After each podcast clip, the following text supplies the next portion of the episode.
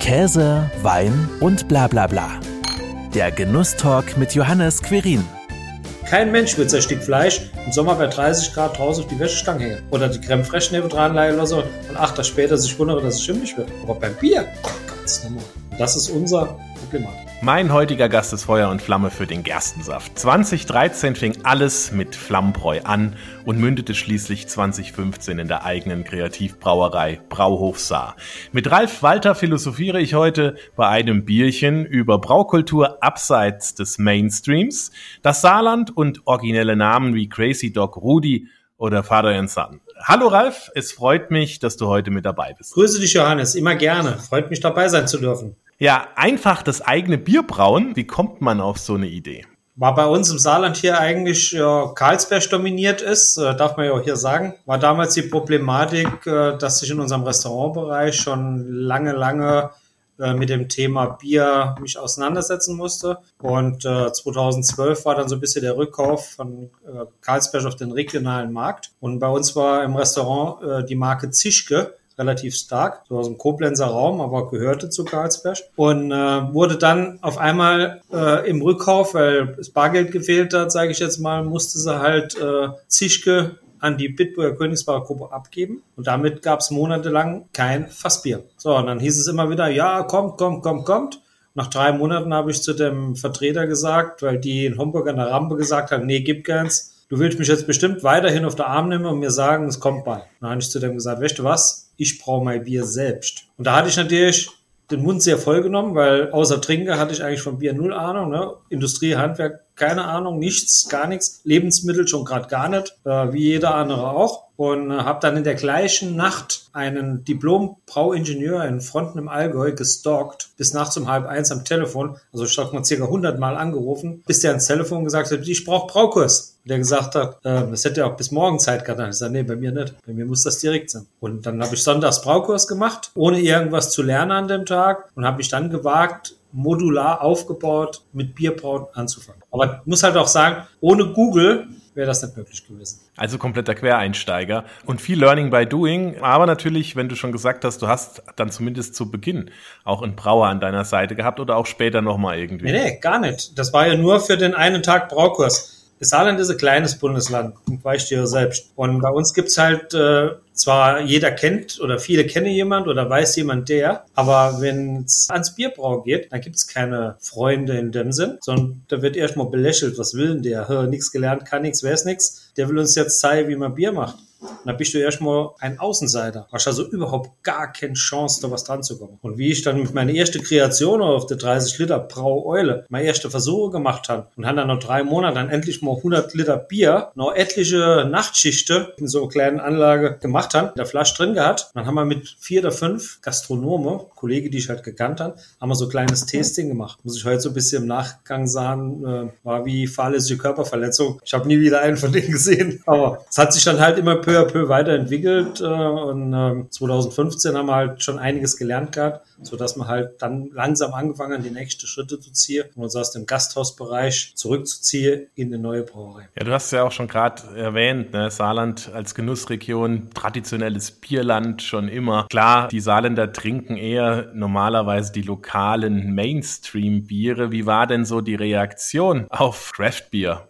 Die erste Reaktion waren natürlich sehr verhalten, weil wir haben ja mit Flasche angefangen. Das Wort ähm, Technik, also sprich pasteurisiere oder filtriere, wie das halt bei Industriebier macht, konnte man ja nicht. Das hätte man ja auch gar nicht stemmen können. Erstens mal haben wir keine Ahnung von gehabt. Und zweitens mal war die Problematik auch, dass du die Technik gar nicht hättest können bezahlen. Und für so kleine Bereich gibt's das nicht. Ne? Die fangen dann immer bei 30, 40 Hektoliter an, nicht bei 30, 40 Liter. Da war das Ganze mit vier Standardsorte war dann relativ verhalten. Die Leute haben ihr Urpilz weiter getrunken. Wir haben immer wieder Biere dazu gemacht. Haben nach neuer, nach ähm, einem guten Jahr der Probe, bis man mal ein Bier so weit gartern, dass man es überhaupt aus dem Fass zapfen konnte. Meine, das ist ja auch mal wieder Aufwand. Was heißt Spunde, wie kriege ich Druck eingestellt, was heißt CO2 im Bier. Das muss man ja alles erstmal lernen, wenn man vorher gar keine Ahnung hat. So, und immer wieder lernen, lernen, lernen, lernen, 24 Stunden rund um die Uhr, 365 Tage. So, und so tut sich das dann weiter fortfahren. Und die Kundschaft dann immer mehr, immer mehr. Und 2015 hatte man dann unser erstes helles, unergäriges. Das ist ja doch etwas schwieriger herzustellen durch Temperaturführung und Gärung her. Und äh, auf einmal haben wir angefangen, das Industriebier rauszuwerfen, alle Schilder rauszuschmeißen, komplett nur noch auf uns fokussiert. Und auf einmal hat es funktioniert. Und ein Jahr, zwei zwei kein Mensch mehr gefragt,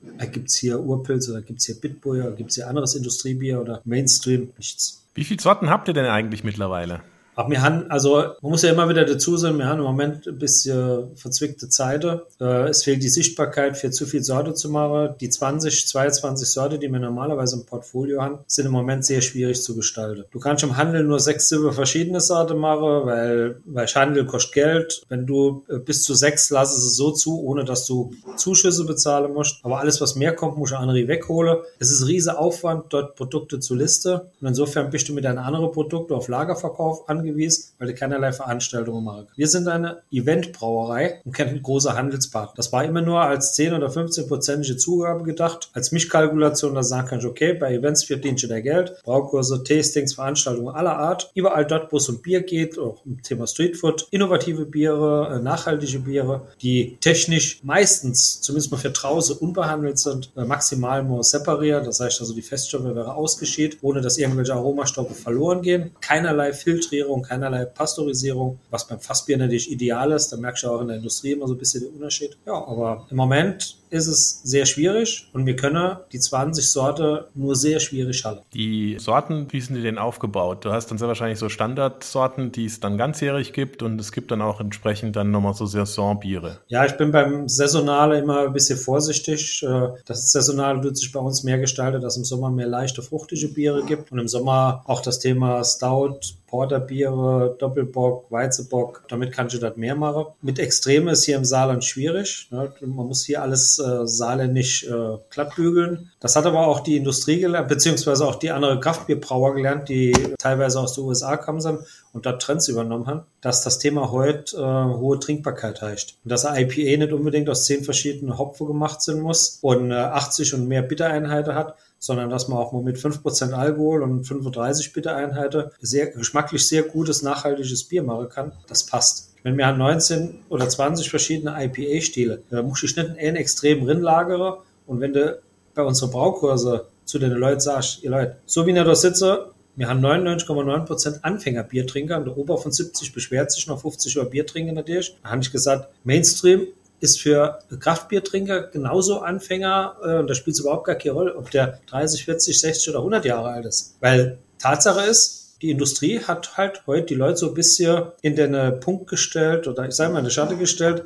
dass sie halt überhaupt keine Ahnung mehr von dem Thema Bier haben und das nur noch nicht als Genussmittel, sondern nur als reines Konsummittel gilt. So nach dem Motto, am Samstag kommt Splätsche raus, gucken wir, wo nächste Woche das Bier im Angebot ist und gutes Bier darf maximal 10 Euro kosten und da haben wir schon unsere Problematik. Und ich selbst bin dann letztendlich nichts anderes als Don Quixote geht die Windmühle, der jeden einzelnen Kunde bekennen muss und ihm erklären muss, warum, wenn ein Bier, das nicht behandelt ist, vier oder fünf Monate im Regal steht und gut gehopft war, warum das anfängt hochzugehen, warum das anfängt sauer zu werden, warum das die Farbe verändert und sagte zu dir, du hast keine Ahnung, du kannst kein Bier brauen, beste suchst du da anderer Job. Aber Lebensmittel, kein Mensch wird sein Stück Fleisch im Sommer bei 30 Grad draußen auf die Wäschestange hängen. Oder die Creme Fraiche neben dran leihen so und acht Tage später sich wundere, dass es schimmelig wird. Aber beim Bier, ganz normal. Und das ist unser Problematik. Weil alles handgemacht ist, ne? Und natürlich eben nicht so industrialisiert, wie das dann bei den ganzen Industriebieren oder bei den Großbrauereien der Fall ist. Wir haben natürlich heute selbstverständlich Bier mit dabei, weil natürlich auch Probieren über Studieren geht.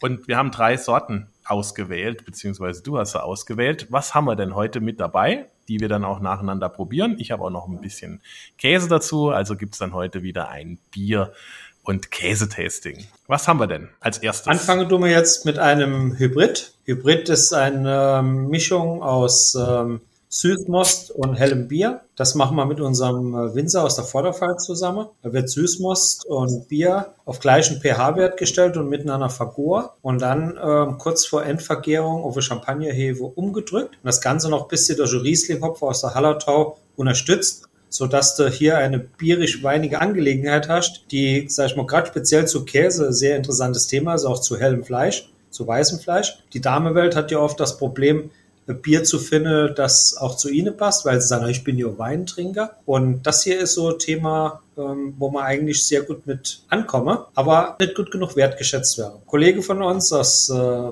aus dem Mainzer Bereich, der macht auch mit dem Niersteiner Winzer so Bier. Die Charge, die gehen die Flasche für mehr als sechs Euro raus und sind schon ausverkauft, bevor sie überhaupt auf den Markt kommen. Das ist wiederum ein Thema, das du in unserem kleinen Saarland absolut nicht hinkriegst. Hier dich bei 2,50 Euro, ob noch alle Latte am Zaun in Äderei leihe. Das ist halt der Unterschied. Ist halt was Besonderes und das muss dann halt irgendwie verstanden werden. Ne? Ja, da, da kommt ja das Thema Don Quixote äh, nicht, nicht äh, von ungefähr, ne? weil du laufst, geh alles stürmen.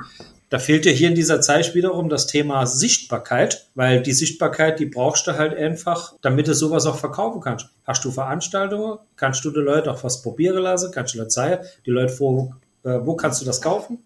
Sagt schon, ah ja klar, beim dem und dem Markt, äh, ah wunderbar, oder direkt in der Brauerei, alles gar kein Problem. Aber jetzt in der Zeit verlierst du ja jeden Monat Sichtbarkeit. Das kannst du nicht kompensieren durch Online, durch das oder jenes. Das ist kein Vergleich. Wir haben das alles probiert. Wir haben Online-Käse-Tastings gemacht, zusammen mit einem Biersommelier noch aus, von der Karlsberg Brauerei und einem äh, Molkereiingenieur. Ist super ankommen. Äh, wir haben das Ding für 49,90 verkauft, ähm, haben Arbeit gehabt für 100 Euro mit Fahrtkosten, mit allem drum und dran und freue dich die Leute, ist doch ein Kilo Käse dabei, damit auch die ganze Familie satt wird. Das macht das Ganze ja nicht gerade einfacher. Nee, völlig richtig. Apropos Käse, es wird ein Alpenbergkäse dazugeben aus Graubünden aus der Schweiz. Der ist so, ja, nicht gerade extrem kräftig, aber schon leicht würzig und denkt, der passt da ganz gut dazu, wenn, wenn man jetzt mit einem, ist ja eigentlich dann ein Biermischgetränk, ne, wenn Wein dabei ist. Ja, es ist, ne, Biermischgetränk ist es jetzt in dem Sinne nicht. Es ist eher ein äh, al alkoholhaltiges Malzgetränk. ja. Aber ähm, sag mal, hier in dem Fall mit dem, äh, mit dem Käse ist halt immer, was das Spannende ist, um auch den Unterschied festzustellen. Einfach mal einmal Bier probieren, einmal Käse probieren und dann mache ich die Käse nehmen, zerkaue und dann ist Bier drauf. Und dann das, diese Verbindung, wie sich ein Käse und auch ein Bier verändern kann, das ist natürlich brachial. Dann machen wir das doch mal. Zum Wohl. Ralf. Man hat so eine leichte Mostnote natürlich in der Nase, das ist, das ist klar. Aber im, im Mund, jetzt nachher so im Abgang gar nicht mehr. Da hat man eher so diese Restsüße, aber auch so ein bisschen diese, diese herbe Frische vom Most mit dabei. Und ja, das schmeckt, finde ich, total spannend. Angenehm, das ist eine gute Alternative. Mhm. Mhm. Ja, also er hat schon, der, der, Käse ist schon kräftig, aber jetzt nicht extrem scharf, also der ist noch recht angenehm, also deswegen leicht, ne, so leicht würziger. Was, äh, was mir schon ausprobiert, was hier überhaupt gar nicht funktionieren würde, gerade bei Summe Käse nicht, ist ein untergäriges Bier. Holzlager Export wird überhaupt nicht funktionieren. Macht Bier sauer und Käse schmal. Wie viel Prozent hat denn das Hybrid? 6,8. Sehr spannend auf jeden Fall. Bei uns kommt es immer ganz, oder ist immer ganz wichtig, dass wir den Leuten zeigen, was kann ich aus Bier machen.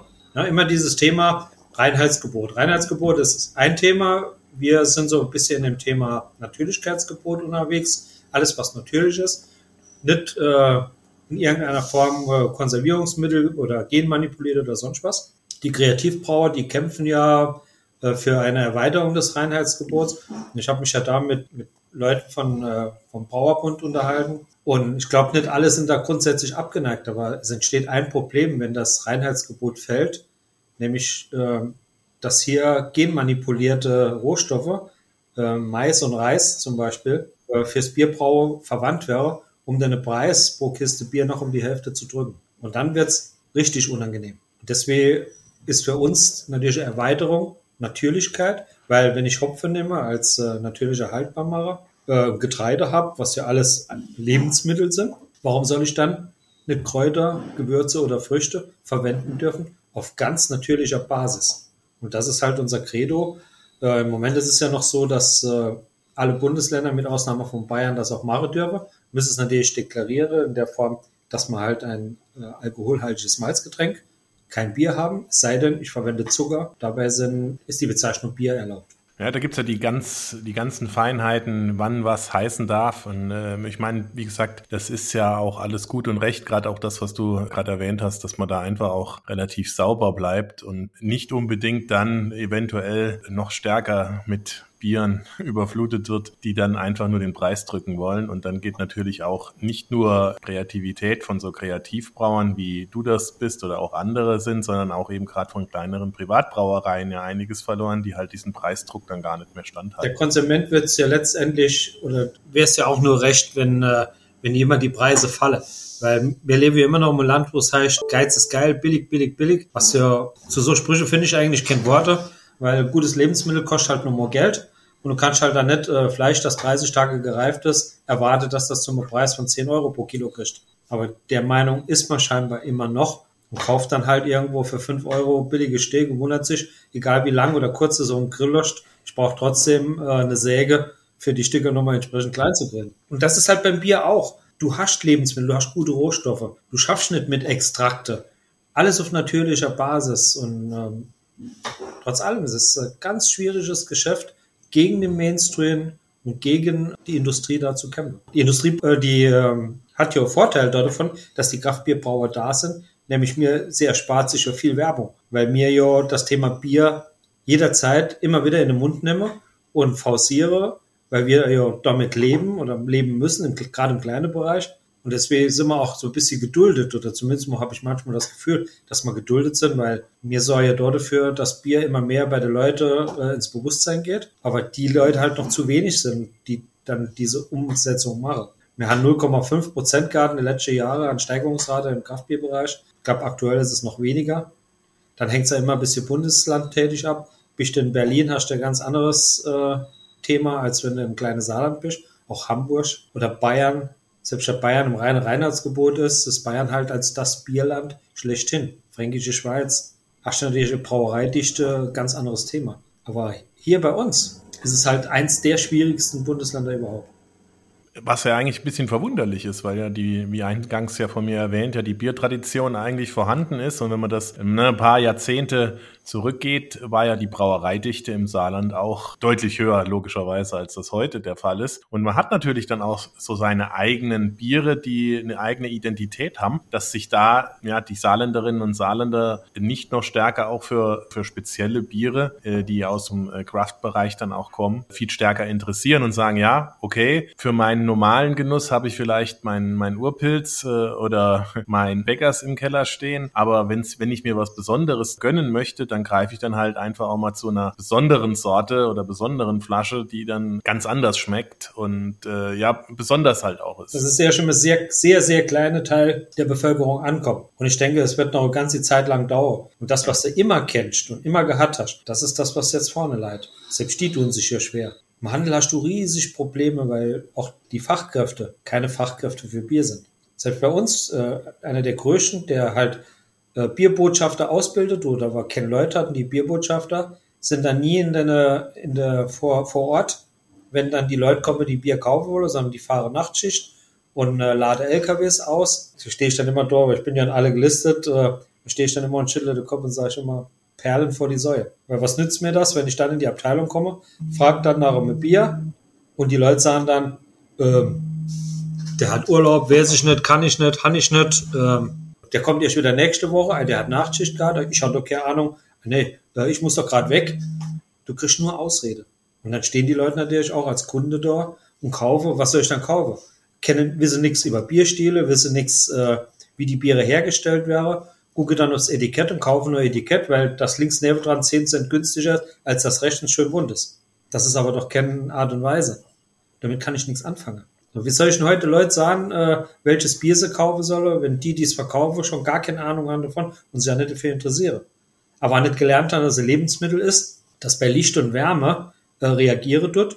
Und wenn ich dann auf Ablaufdatum gucke, der, der, Handel will ja dann, dass du sechs Monate Haltbarkeit hast. Und wenn er sich nicht drum kümmert, du sagst, ich gebe aber nur drei Monate Haltbarkeit drauf, dann hast du wiederum das Problem, dass du alle drei Monate dorthin fahrst ins Lager und gehst austausche, austausche, austausche, austausche, austausche. Also es ist natürlich ein erklärungsbedürftiges Produkt, weil es halt vom Standardbier ja auch abweicht, ne? damit man auch einfach weiß, was einen da erwartet. Von den äh, Beschreibungen her hast du ja natürlich auch auf den Etiketten ja schon einiges stehen, um zumindest mal so denjenigen, der sich das Bier vielleicht einfach mal anguckt, dann auch mitzunehmen, damit man vielleicht versteht, wie könnte das denn auch schmecken. Aber es geht natürlich auch nichts darüber zu probieren. Klar, ne? weil du hast einfach das Problem, dass wenn du jetzt gerade das Bier, was wir jetzt gehabt haben, für den Mainstream-Trinker nur ein verzogenes Gesicht bereitet, weil er es überhaupt überhaupt gar nicht damit rechnet. Der rechnet mit seinem Mainstream. Pilz schmeckt sowieso. Das ist aber kein Pilz. Und das, was anders da schmeckt, das passt ja nicht in die Fasson. Wenn du jeden Tag mit deinen Verbraucher zu tun hast, jeden Tag mit deinen Leuten, du kriegst Reaktionen, das ist der Wahnsinn. Und gerade von denen, das sind ja die meisten ja markentreu. Die wissen ja nicht, wie Bier hergestellt wird. Die wissen ja nicht, wie was Sinn muss. Die haben überhaupt gar keine Ahnung, äh, wie eine große Brauerei arbeitet oder was das Thema Mainstream in so einem Fall überhaupt heißt, um ein Produkt haltbar zu machen und welche Möglichkeiten man hat. Da könntest du ja allein schon ein Buch drüber schreiben. Aber wird die Leute halt komplett überfordern. Dann greifen wir doch einfach mal äh, in dieser Überforderung äh, zur zweiten Flasche.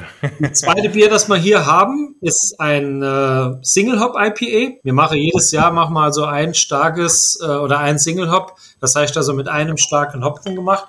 Hier das Elixier ist ein Hopfen aus unserer Region, also aus dem Elsass, nördlich von Straßburg. Also ein Hopfen, der, oder beziehungsweise aus der Familie, die schon seit 1895 Hopfen anbauen und äh, jetzt hier ein bisschen im Thema fruchtig und würzig unterwegs sind. Man hat ja auch direkt in der Nase tropische Früchte, Orangen, Mango, sowas, ne? also in die Richtung. Ja.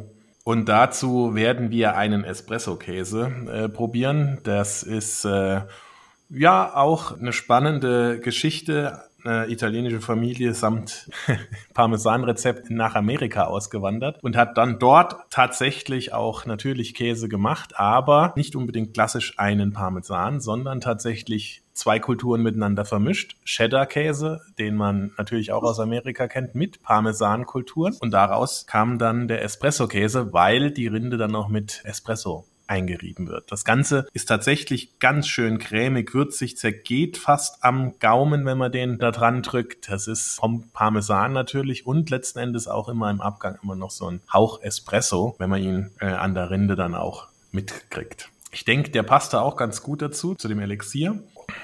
Mhm. Fruchtig, schon ähm, bitterer, herber als äh, jetzt ähm, vorher das Hybrid. Merkt man da schon deutlicher. Nehmen wir mal gleich noch ein Stück Käse. Da merkt man natürlich schon eigentlich so diesen Parmesan-Geschmack, merkt man da schon im Vordergrund. Und diese kristalline Struktur, den man ja auch vom Parmesan her kennt, der gut gereift ist. Du merkst aber, dass ähm, in Verbindung mit die einzelne Komponente vom Käse stärker rauskommen. Mit Bier schmeckt man dann plötzlich den Cheddar stärker, finde ich. Total lustig. Ändert ne? sich immer, wo ich manchmal sagen, boah, das ist zum Beispiel, wenn du, wenn du Biere pasteurisierst. Ne? Pasteurisieren, das hört sich für viele ja immer so ein bisschen äh, leicht kriminell an. Oh, man tut Produkt äh, unheimlich hoch erhitze, aber für eine gewisse Haltbarkeit zu kriegen, sind gewisse Biere unerlässlich, wie alkoholfreie zum Beispiel. Und wenn du mit zum Beispiel eine Auftragsarbeit gemacht für eine Kaffeerösterei, die wollte ein Chocolate Stout, das vorne nach Schokolade schmeckt und im Abgang Espresso hat, aber ohne dass Schokolade oder Espresso drin ist. So, und da war die spannende Geschichte natürlich, äh, mit dem Malze so spielen zu können, dass diese Komposition zustande kommt. Und dann haben wir dann äh, beim ersten Probiere so noch drei bis vier Wochen, haben wir dann äh, die erste Probe genommen und haben dann festgestellt, dass die Nase, was ja bei so einem Bier immer sehr wichtig ist, ganz extrem ist. Du hast hier diese, diese Schokoladearomen in der Nase gehabt. Und wenn du dann probiert hast, hast du ganz leichte Schokolade nur gemerkt. Kaffee war kaum vorhanden. Es hat nicht ausgereicht. Dann haben wir das Bier pasteurisiert, aber gerade an der untersten Grenze runtergekühlt, probiert. Das war wie eine Bombe. Der Geruch vorne, das Aroma hatte ein bisschen nachgelassen. Und dann kam dir beim ersten Schluck Schokolade entgegen so eine dunkle, starke Schokolade und innen im Gaume der Kaffeegeschmack. Das war brachial. Und da war eigentlich ganz klar, so Bier musst du pasteurisieren, um so Geschmack überhaupt äh, rauszugehen. Der das Bier dann bekommen hat, die Kaffeerösterei, der war hin und weg. Der hat gesagt, boah, sowas habe ich noch nicht gesehen. Wir haben verschiedene Sommeliers, die dann die Biere mitnehmen, diese dann auch noch Stachele. Ja, Stachele, das habe ich schon mal gehört, die älteste Tradition. Und dann kommt das hier, kommt das hier noch stärker raus. Ne? So Spielereien Das ist halt so unser Geschäft, sowas dann rauszukitzeln und zu sagen, was kann ich aus so einem Bier machen? An sich ein Mainstream-Trinker, der, der nur Pilz kennt, und gerade hier im Saarland ist ja alles so ein bisschen hell geprägt. Und dunkle Biere, schwarze Biere, geben viel mehr her. Jetzt ist das natürlich alles Geschmackssache, ne? hast du ja gerade beschrieben. Ähm, hast du denn so einen Geschmack dann bei so einer Arbeit, Auftragsarbeit oder auch wenn du selbst ein Bier kreierst, schon im Kopf, wenn du dann äh, anfängst, wie das dann schmecken soll? Im Grunde schon. Wichtig ist bei der Sache immer, dass du deine Rohstoffe im Au hast. Du weißt, wie Malze zusammenwirken, für welchen Zweck welches Malz benötigt wird. Du weißt bei Hopfe, wie er wirken muss, wo du eine Insätze kannst, welche Geschmacksrichtung du gehen kannst. Und insofern ist eigentlich relativ klar, wo die Richtung hingeht. Und wir sind bei einer belgischen Melzerei die viele Malze, gerade im dunklen Bereich, mit enge Nuance hat, so dass man unheimlich gut spielen kann. Und da kannst du dir natürlich relativ genau ausrechnen, wie viel du von welchem Malz wo du die Bitterkeit nachlässt, wo du ein bisschen mehr zugibst. Insofern hast du eigentlich 70 bis 80 Prozent von deinem Geschäft schon vorher gemacht. Das ist wie wenn du heute Ertrag haben willst. Wir, wir rechnen ja immer in Stammwürze. Das heißt also, äh, nach dem Maischprozess hast du Zucker gewonnen aus den Enzymen raus. Und äh, wenn du vorher deine Schüttung entsprechend schrote durch, dass die schön aufspringen, dann hast du schon die halbe Miete drin. Und das ist genau das gleiche Spiel. Du musst deine Rohstoffe kennen, du musst deine Arbeit kennen, so wie du zu schaffen hast. Und dann hast du eigentlich immer schon die halbe Miete drin. Und insofern ist es gar nicht schwer, gutes Bier zu kreieren. Viel schwieriger ist das Thema, wenn es an die Haltbarkeit auf der einen Seite geht und wenn es dann das Bier gemacht ist, also sprich, äh, was, was jetzt Reifung angeht, was jetzt vorher schon die Gärung angeht, da muss alles passen. Aber ansonsten Bier zu kreieren und sagen, ich hätte das gerne in der Richtung, äh, das sollte eigentlich so und so äh, funktionieren, da sehe ich nicht die Problematik drin. Wie kommst du, wie kommt ihr denn dann auch immer auf die neuen Sorten, die ihr dort entwickelt? Du, ich habe ich hab hier 400 Brauer in meinem Netzwerk drin und äh, du siehst, was auf der Welt passiert, du siehst äh, selber Sache, dann kommen da immer wieder, wenn du draußen in der Natur unterwegs bist, kommen da gewisse Gedanken. Äh, dann siehst du, was andere machen, dann siehst du, was du selber verbinden kannst und probierst deine eigene Kreation aus, wie du was machen kannst. Also wir haben mehr als 9000 verschiedene Biere, ist es eigentlich kein Problem, immer wieder was Neues zu machen. Natürlich macht es nicht Sinn, jeder Trend mitzumachen. Du musst, also als Brauer oder die Brauerei muss Bekanntheitsgrad haben, Dort, wo du bist, der Umgebung muss er Bekanntheitsgrad haben. Das ist natürlich in Berlin unheimlich spannend. Dort kann man alles probieren. Das kannst du hier vergessen. Ne, Sauerbiere zum Beispiel, würde immer gerne mal Sauerbier machen, aber ohne Abnehmer kein Sauerbier. Ne, extrem viel mit Frucht gemacht, egal ob Himbeere, Blaubeere, ob äh, Holunder, Granatapfel, da, da es ja alles. Nur nicht die natürliche Berliner Weise. Ähm, das wäre jetzt nicht so mein Ding. Oder so Göse, das ist kann ich mich jetzt auch nicht für erwärmen. Dann ist mal Bamberger Rauchbier schon lieber. Das ist aber auch was Spezielles. Natürlich. aber wenn du mal ein Netzwerk machst äh, bei einem Kollege und du kriegst nichts anderes hingestellt, dann hast du dich beim dritten dran gewöhnt und beim vierten bist du happy. also, es bleibt ja gar nichts anderes übrig, äh, als es so zu machen. Ja, dann können wir ja auch schon fast äh, mal zum dritten Bier übergehen. Das ist zwar kein Rauchbier, aber ein Starkbier, ein dunkles, malzhaltiges. Und bin gespannt, was du dazu erzählen kannst und vor allem auch, wie es schmeckt. Ja. Die Jahreszeit, äh, die wir jetzt haben, Winter ist natürlich immer so ein bisschen die Zeit, äh, wo man, wo es draußen kalt ist, ähm, man gerne stärkeres Bier trinken tut. Doppelbock fängt ja so bei 19, 20 Prozent Stammwürze an. Das heißt also, äh, unseres hier hat 22 da hast du natürlich gepaart die Fruchtigkeit, also der Restzuckergehalt, der nach der Gärung noch drin ist, gepaart mit deiner Hopfe, äh, die ein bisschen Fruchtigkeit hat. Und wenn der ein gewisses Alter hat, also sprich, hier, der hat jetzt, sag ich mal, ich schätze mal, fünf bis sechs Monate. Und dann verschwindet auch der Geschmack vom Alkohol. Du hast Restzucker, eine Süße. Und dann lässt er sich dann ähnlich so ein bisschen wie Portwein trinken. Hat so leichte Bananennoten, ne? Man muss halt aufpassen. Ne? 9% ist natürlich immer so ein Thema, wo du noch mit Drittelche am besten das Auto stehen lässt. Jetzt halt, wenn ich einen Tank probiere, ist das ja immer ganz extrem. Und ich wohne ja in Frankreich. Das heißt also, äh, das muss ich ja immer ein bisschen aufpassen mit der Fahrerei, weil das könnte sein jeder Ecke und Kante stehen. Und wenn du dann so Markenzeichen, ich schaffe eine Brauerei, hm, gefährlich. Eigentlich gilt ja kein Bier vor vier, aber das gilt ja bei dir sehr wahrscheinlich eben gerade nicht. Und du musst ja auch viel probieren, was da so im Kessel auch reift. Ne? Also äh, wie oft probierst du denn so ein Bier, wie jetzt zum Beispiel äh, das Hop 7 Gut, das Hop 7 One, welche das die erste vier Wochen gar nicht trinken kannst. Das heißt also, fangst du dann nicht so früh an. Dann fange ich noch vier bis fünf Wochen an. Aber da mal bei 20 verschiedene Sorte kannst du dir vorstellen, dass ich eigentlich jeden Tag am Tank hänge.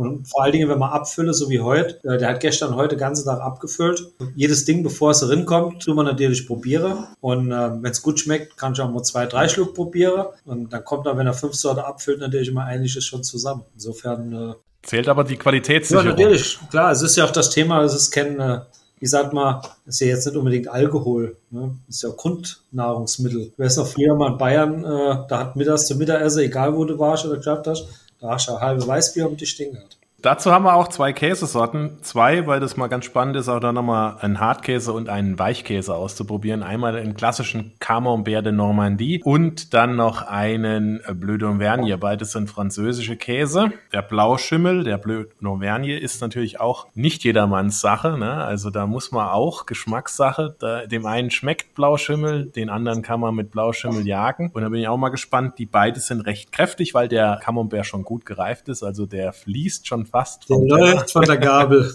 ja, und da bin ich mal gespannt, was da das doch recht kräftige, aber süße Bier dann auch mit dem Käse macht. Mhm. Mhm. Camembert ist schon richtig ne? kräftig.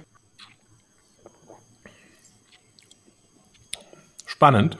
Der nimmt natürlich das Extreme weg. Dann kannst du Löffel wie Joghurt. Ja. Mhm. Mhm. Sehr fein. Und der ähm, Blauschimmel ist natürlich auch nochmal ein bisschen anders von der Kräftigkeit her. Bei den Blöden und Verni ist halt auch so charakteristisch, dass der so ja fast Adern äh, aus, aus Blauschimmel hat, weil früher wurden die tatsächlich Mittlerweile läuft das natürlich auch industriell, aber früher wurde tatsächlich mit Stricknadeln in regelmäßigen Abständen reingestochen, damit die Luft rankommt, Sauerstoff äh, für die Pilzkulturen, damit die dann schön wachsen. Und deswegen gehen die dann auch quasi in so Adern raus und alles ist immer schön mit Blauschimmel zu. Also von daher, der ist natürlich dann nochmal äh, von der Charakteristik her ein bisschen kräftiger, ein bisschen rauer. Ich nehme dann vorher noch ein Stück Treberbrot, ne? Der Brauer verarbeitet alles, Richtig. ne? Und das macht natürlich zum Neutralisieren, ist das ideal. Wobei, der ist sogar, finde ich, kommt sehr wahrscheinlich auch darauf an, wie viel Blauschimmel man gerade erwischt. Nicht so kräftig wie zum Beispiel der Camembert. Der ist meiner Ansicht nach sogar kräftiger. Aber der hatte ganz, ganz eigener Geschmack, ne? Ja. Das ist tatsächlich so. Das ist halt auch so eine spezielle Geschichte. Wie gesagt, Blauschimmel mag nicht jeder, aber bei dir habe ich es einfach auch gewagt. Wer solche charakterstarke Biere herstellt, der wird auch Blauschimmel vertragen. Probiere alles. Das Schwerste in meinem Leben habe ich mich an Sushi ge äh, getan. Da habe ich zwei Jahre gebraucht, um dann festzustellen, dass es noch nichts schmeckt. Nur wenn man zu viel Wasabi drauf macht. Aber ansonsten, alles, was man essen kann, geht drin. Ja, jetzt habt ihr ja auch sehr originelle Namen. Ne? Ich habe ja schon ein paar genannt oder aber auch Santas Little Helper zu nennen. Und das sind ja auch oft sehr markante Geschmacksnoten, die in den Bieren mit drin sind. Was macht denn aber ein Bier vom Brauhof Saar wirklich unverkennbar? Vielleicht, dass ich selber hergestellt habe. wir sind ja nicht das Allumfassende. Ne? Wir, wir versuchen ja alles, äh, um die Leute zufriedenzustellen, um ein Bier näher zu bringen. Wir haben zurzeit 1540 bis 50 Brauereien und jeder macht gutes Bier. Und jeder versucht natürlich irgendwo Alleinstellungsmerkmale sich auszuarbeiten und seit CI zu stellen. Bei uns ist es auf der einen die Vielfältigkeit und auf der anderen Seite dass man halt auch Sache braue, wo andere sich nicht trauen oder auch Namensgebungen haben, ähm, die nicht immer bei jedem so gut ankommen.